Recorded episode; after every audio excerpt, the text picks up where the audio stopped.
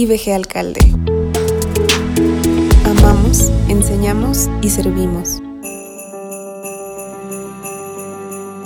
Lucas capítulo 13. En este hermoso pasaje vamos a encontrar las palabras de Jesucristo, muy directas, muy fuertes. Y espero que usted que nos está escuchando se atreva a escucharlas, tenga el valor de entender estas frases que Jesucristo dice de una manera muy, muy directa. Todo comienza con unas personas que están hablando de unos incidentes que hubo en su tiempo. Una torre cayó y aplastó a 18 personas. En otra ocasión, unos galileos fueron asesinados y su sangre fue derramada de una manera muy cruenta. Jesucristo se acerca a ellos y les dice, ¿piensan que estos galileos que fueron asesinados o aquellos 18 que les cayó la torre, porque padecieron estas cosas, eran más pecadores que todos los hombres? Aquí Jesucristo está reprendiendo una manera de pensar que posiblemente sea la nuestra. A veces llegamos a creer que si a alguien le va mal, si alguien está pasando por una situación difícil, por algo va a ser. Son personas quizás malas que atraen cosas malas, castigos, juicios de parte de Dios. Pero aquí Jesucristo está aclarando, esa manera de pensar está mal. El parámetro correcto no es este. Así que esa manera de analizar ese parámetro para juzgar, Jesucristo lo reprende de una manera durísima. Y dice el versículo 3, os digo, no, no está bien eso. Antes, si no os arrepentís, todos pereceréis igualmente. ¿Quiénes son todos? ¿De a quién se refiere Jesucristo? ¿Por qué el único camino correcto es arrepentirse? A lo mejor si hay gente muy mala, gente que hace cosas perversas, ellos sí tienen que arrepentirse.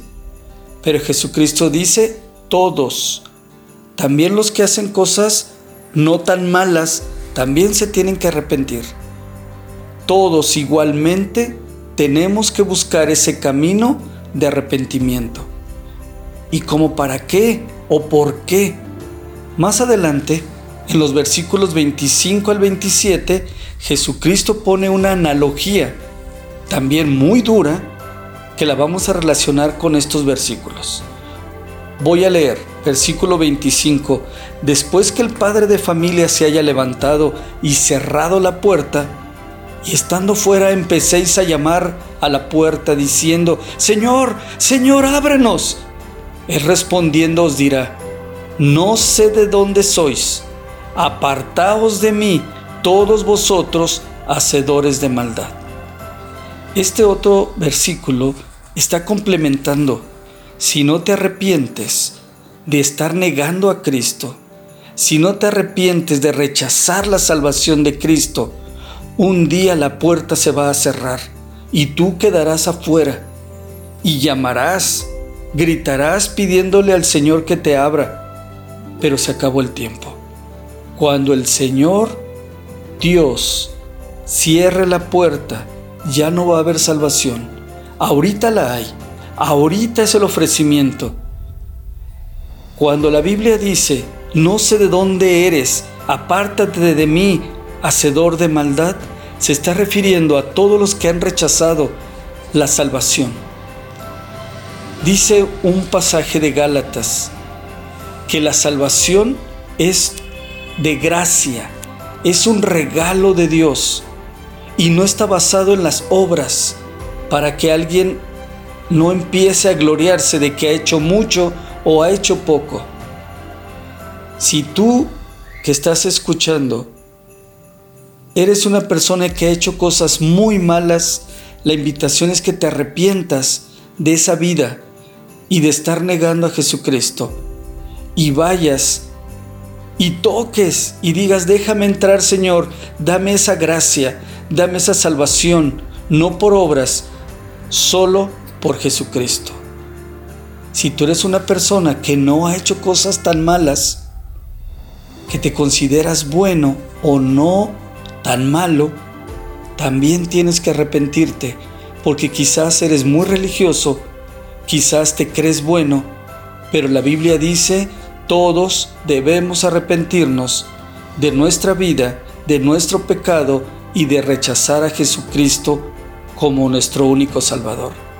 Te invito a que tú también vayas, toques esa puerta de salvación, porque Jesucristo es el único camino que te lleva a esa salvación. Eres la única vida. Él es la única verdad.